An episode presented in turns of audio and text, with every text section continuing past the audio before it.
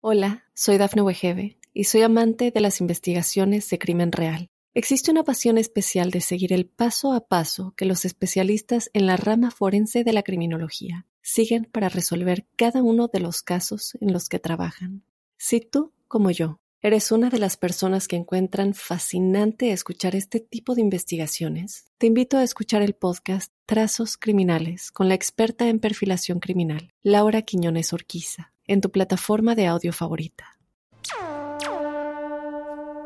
Mi nombre es Jorge Luis Zuckdorf y este espacio por ahora lo hemos llamado la huella ovni, así que cualquier tipo de comunicación a mi Twitter, arroba Jorge Luis con doble S guion bajo 77, Jorge Luis con doble S final guion bajo 77, o a mi Instagram que es arroba turismo ovni, todo junto con doble O, arroba turismo ovni, y ponen el hashtag la huella ovni.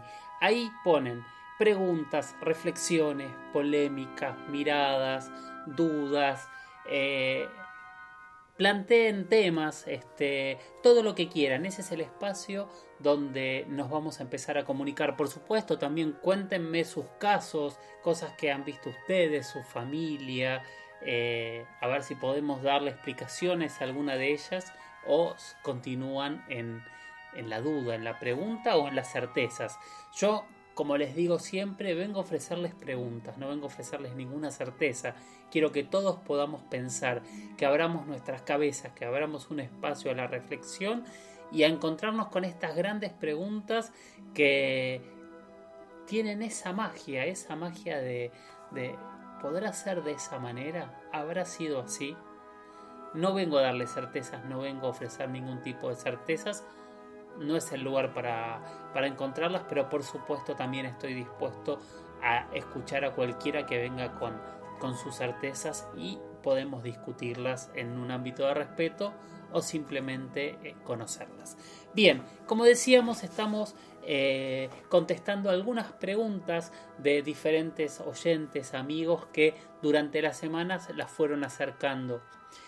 Y la siguiente pregunta es bastante actual, que viene otra vez esta, este tipo de preguntas diciéndonos si la pandemia del coronavirus pudo ser enviada por extraterrestres hostiles y pendencieros.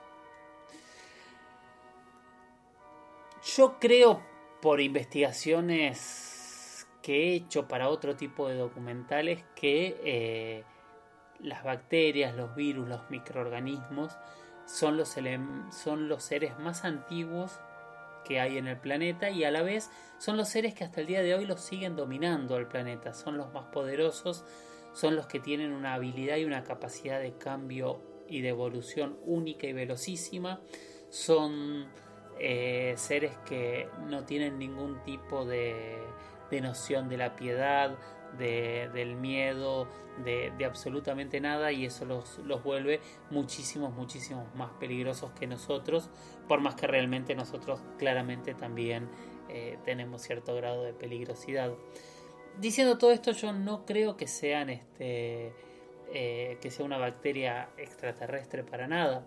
Eh, yo creo que es algo propio de la naturaleza de nuestro planeta y que en nuestro ego y nuestro creernos una sociedad por sobre la naturaleza hemos olvidado que todos los seres vivos siempre, siempre respondemos a la naturaleza y al planeta. Guillermo pregunta si las pirámides las hicieron los extraterrestres. Las pirámides, al igual que otro tipo de construcciones antiguas, nos generan a nosotros en nuestra modernidad muchísimas preguntas.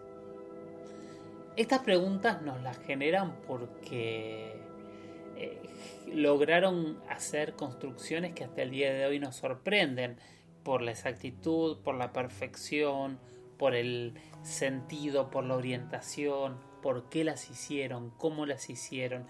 Entonces muchas veces es fácil eh, acusar a estas civilizaciones que tecnológicamente las pensamos inferiores a nosotros como que tuvieron ayuda eh, externa para poder construir. Casi yo me imagino un estudiante muy, muy, muy estudioso, valga la redundancia, viendo que el compañero al que cree un vago y un tonto se sacó un 10 igual que él y lo primero que se le ocurre decir es que tenía un machete. No lo sabemos. Entonces, si estas culturas tienen un montón de indicios o de tecnologías que en el día de hoy desconocemos cómo las obtuvieron. ¿Pueden haber sido extraterrestres? Sí, claro que pueden haber sido extraterrestres. Pueden no haber sido extraterrestres y conociendo la parte oficial de la historia que conocemos, también claramente pueden haber sido mentes brillantes o personas que realmente hayan logrado generar ese tipo de construcciones tan diferentes. Tenemos un audio ahora, que es de Damián. ¿Qué tienen en cuenta las autoridades a la hora de determinar si un avistamiento de zombies es relevante como para ser investigado o no? ¿Se entiende? Yo te llamo a las autoridades y aviso que eh, ha visto un ovni. Bien. Las autoridades, ¿qué tienen en cuenta para decir, che, vamos a investigar lo que Damián vio? Eh, porque la verdad que puede llegar a ser un ovni. ¿O por qué no? O sea, ¿por qué sí me darían bola o por qué no me darían bola? Sumamente interesante lo que pregunta Damián. Damián, es muy difícil eh, y es muy sencillo ver cuáles son los parámetros para poder eh, eh, llevar adelante la investigación de un fenómeno. El primero de ellos es tratar de tener pruebas. Para poder llevar una investigación oficial, lo primero que se necesita es tener pruebas, tener imágenes que se puedan analizar, fotos, videos, una cantidad variada de testigos e idealmente que no hayan estado todos juntos para no contaminar sus relatos. Eh, también hay muchas, muchas investigaciones sobre casos que, eh, que se han repetido a lo largo del tiempo, entonces este, los investigadores han podido ir al lugar de los, de los acontecimientos y, e intentado sacar conclusiones este, en el campo. Estos serían los puntos más importantes. Después hay otros puntos, por ejemplo, todos los objetos que o las denuncias que ocurren cerca de los aeropuertos o de zonas de, vuelo usualmente son investigados por un tema de seguridad eh, aeronáutico. Eh, los objetos que ocurren cerca de de, zonas militares también suelen ser más investigados. Esos serían como los 4 o 5 parámetros para poder saber cuándo un objeto es investigado. Verónica dice, ¿cómo se explican las líneas de Nazca? Las líneas de Nazca entran también dentro de ese planteo de decirle al alumno que creemos más tonto si eh, se habrá copiado para hacer el dibujo. Que no sabemos si se copió o no. En el caso de las líneas de Nazca, eh, son demasiadas las preguntas que pueden tocar la casualidad o que pueden realmente ser sorprendentes en sus respuestas. Porque primero que nada están hechas en un lugar donde una simple marca en el suelo está preparada para durar cientos y cientos de años. Por otro lado, las líneas, como otros objetos que se han hecho en otros lugares del planeta, están hechos para ser mirados desde el cielo.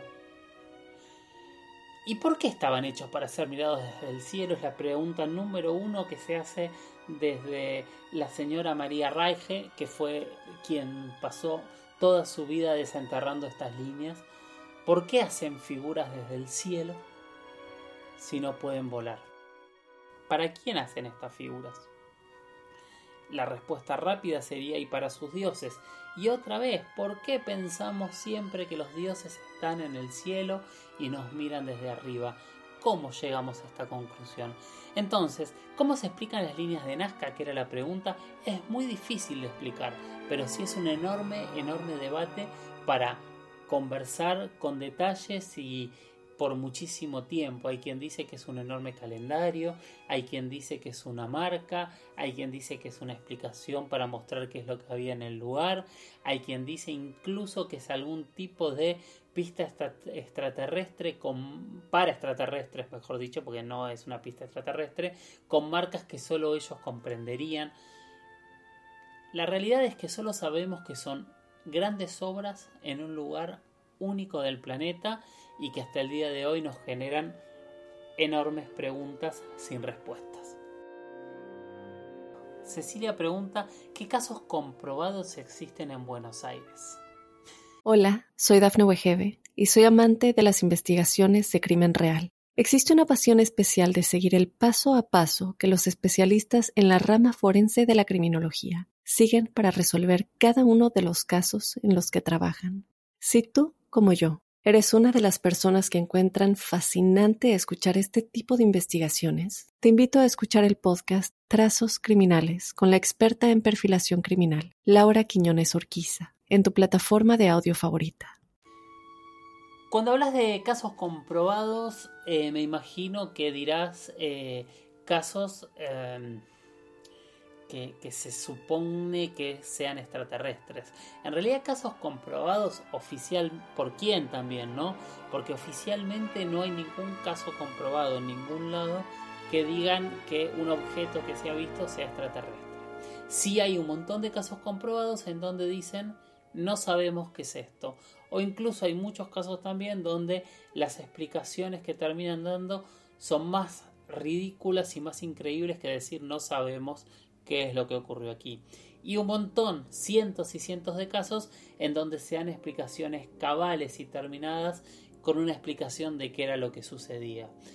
Eh, en el caso de Buenos Aires hay muchísimos casos, muchísimas denuncias, pero no hay casos totalmente determinados que digan que son extraterrestres.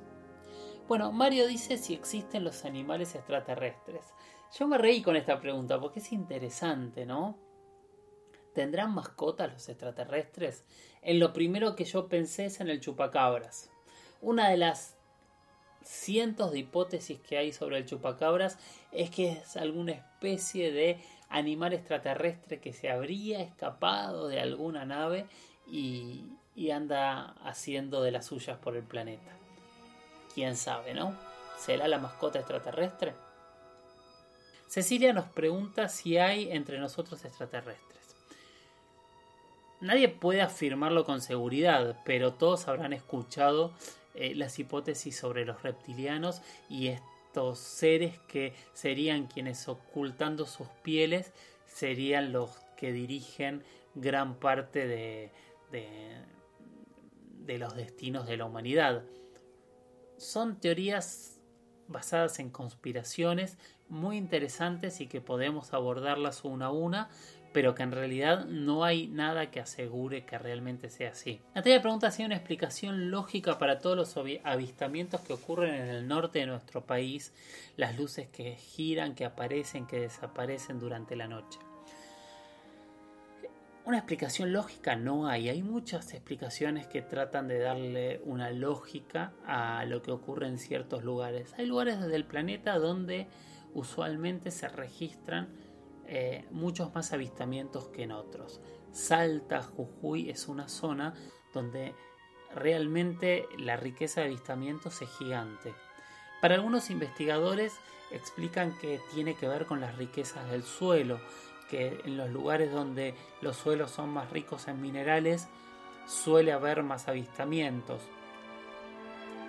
Otros hablan de eh, las líneas de Vichy o las líneas ortotécnicas que hablan de ciertas líneas que tocan algunos puntos del planeta y que por esos puntos aparecen más objetos.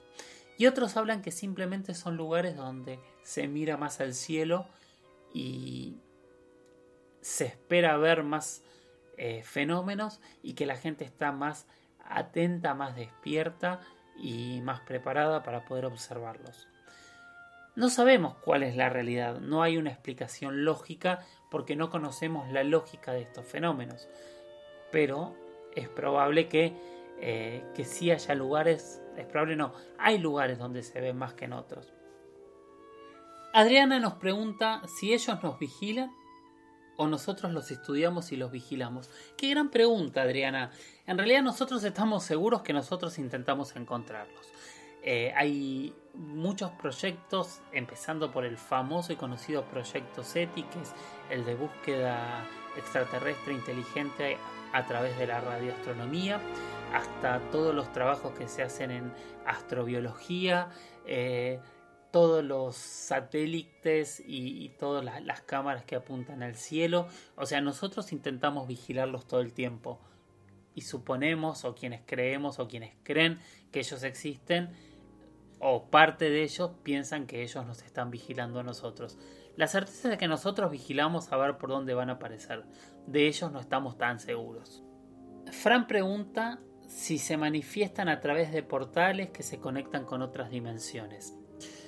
Es una gran pregunta, eh, que no podemos afirmarla, pero claramente si han llegado a la Tierra, eh, han viajado desde muy lejos.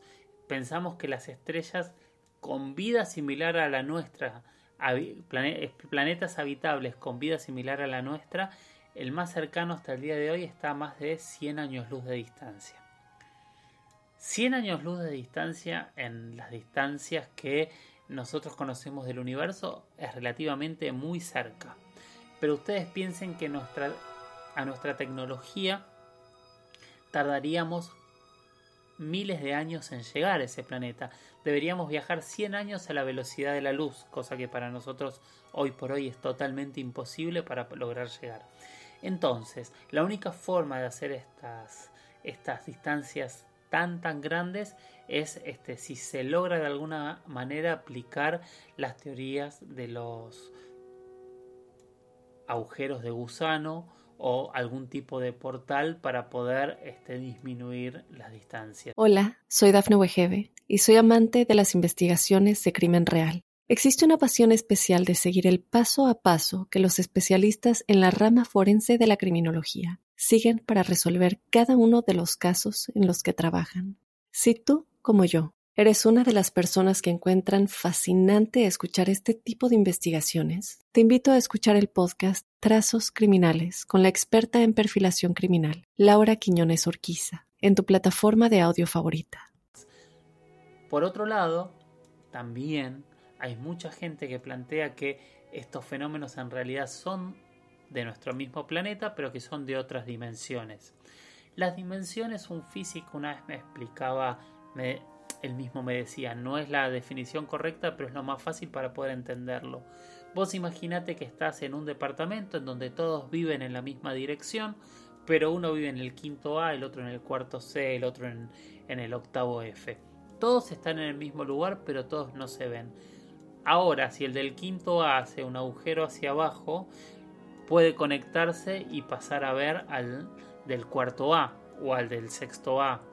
Entonces ¿Es posible hacer estos agujeros de las dimensiones que no conocemos?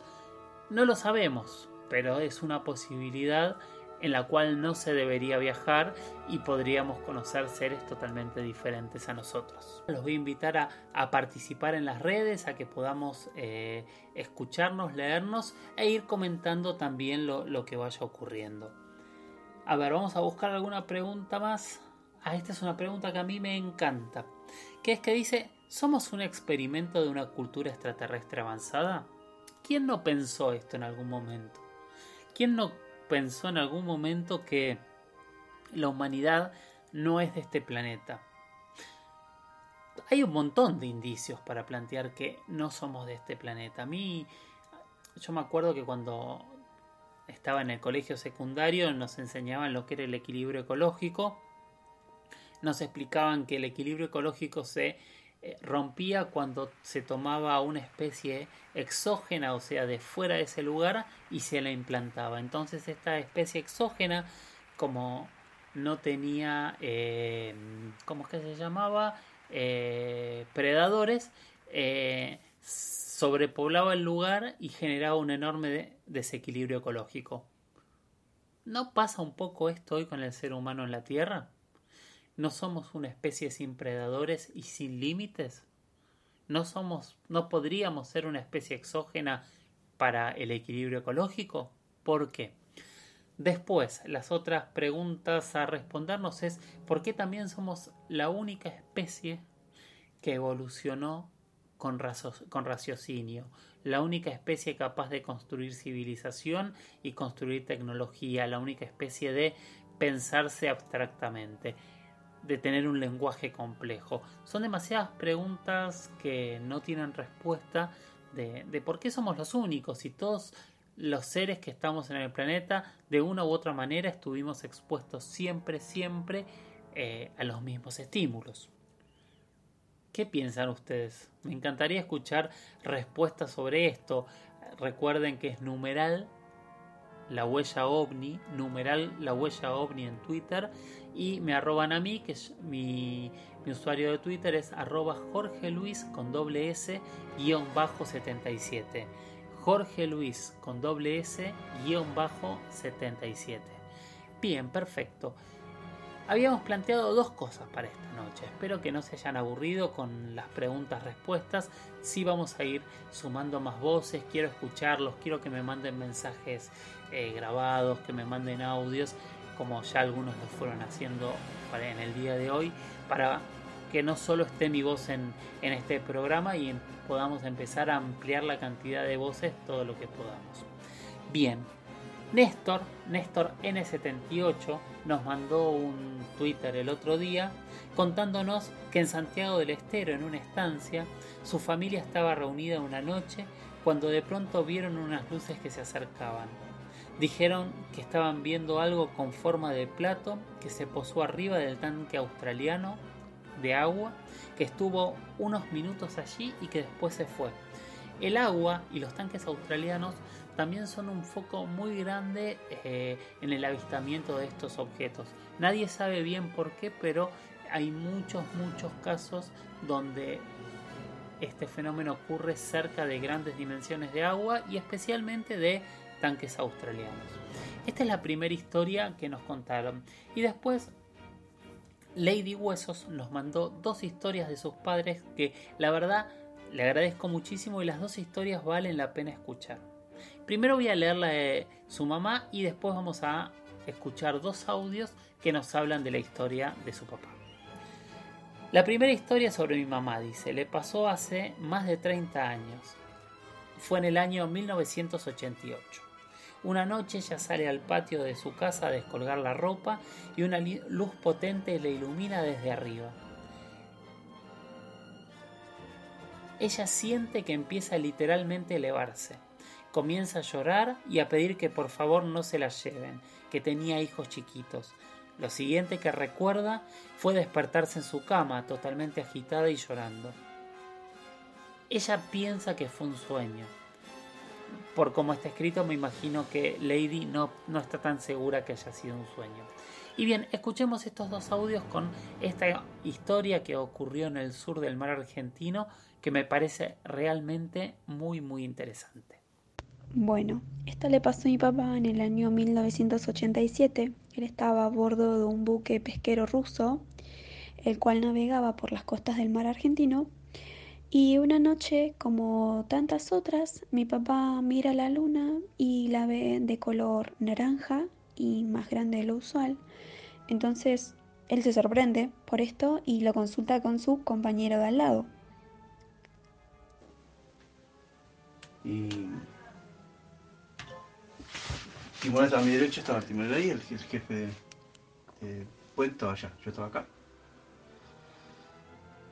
Y me dice, lo miro yo cuando yo la luna. Y me dice, ¿a dónde? Y se agacha, mira, pues, se agacha y mira para allá, ¿viste? Yo le veo la luna acá. Blanca la luna, enorme la luna. Sí. Mira para adelante y yo, ¿qué, qué, yo qué es? Eso era como a las 3, 4 de la mañana, navegando. A la altura como Redavia, ya cerca de los estados estamos navegando. Y, y, y, me acerco a la parte del puente, así me acerco más y, y nos venimos llamamos al capitán y salimos todos del puente. El puente tiene así, salimos todos y nos quedamos ahí arriba del puente del barco y parecía que iba a pegar en el, mar, que iba a caer en el mar. Mm. Y me agarré, ¿viste? Dije, va a pegar en el mar y va a levantar agua, ¿viste? Me agarré así fuerte, nos agarramos todo y nos quedamos. Sentimos como una brisa que nos vino así encima y yo, y se paró. Sobre, en el agua, sobre el agua. Sobre el agua, se paró, pero tiene un enorme, ya como una manzana de grande. Alto, no sé, que no sé qué altura, pues la luz no te deja ver tanto Y hizo, se despegó así un cachito para el costado y hizo, ¡pum! Y pasó por el lado. Una velocidad impresionante. Y atrás de eso pasó un chiquito y después otro chiquito más, seis, seis o siete chiquitos. Pero con una velocidad impresionante, pum, pum, y se fue. En medio de la oscuridad del mar. Quedamos tú, se hizo de día, pasó era todo de día. Era como que se puso de día. Claro, las luces. Sí, por, por el sur, pero era como el sol. Naranja, eso sí, muy naranja. Y se fue. Y se fue, ¡tup! se volvió toda la oscuridad. Nos miramos todos. ¿Qué fue? ¿Qué fue? No sé.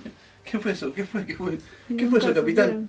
Entonces el capitán me dijo, eso fue, capitán me dijo, eso fue un meteorito, golpeó, pegó en la atmósfera, se rebotó en la atmósfera y, se, y estalló por el costado. Nada, nada.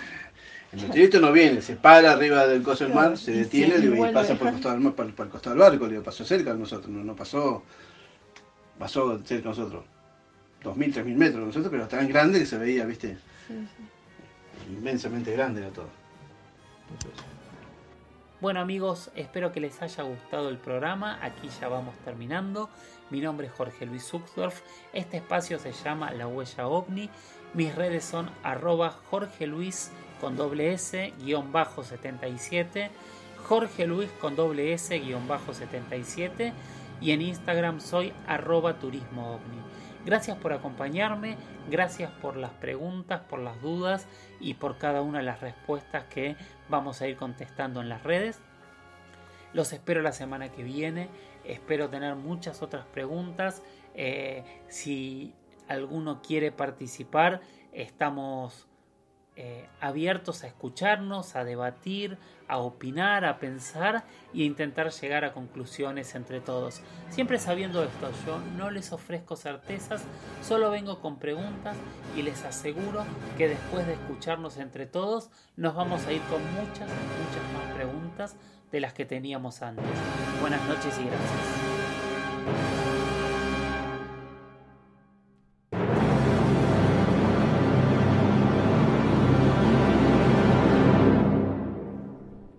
Hola, soy Dafne Wegebe y soy amante de las investigaciones de crimen real. Existe una pasión especial de seguir el paso a paso que los especialistas en la rama forense de la criminología siguen para resolver cada uno de los casos en los que trabajan. Si tú, como yo, eres una de las personas que encuentran fascinante escuchar este tipo de investigaciones, te invito a escuchar el podcast Trazos Criminales con la experta en perfilación criminal, Laura Quiñones Orquiza, en tu plataforma de audio favorita.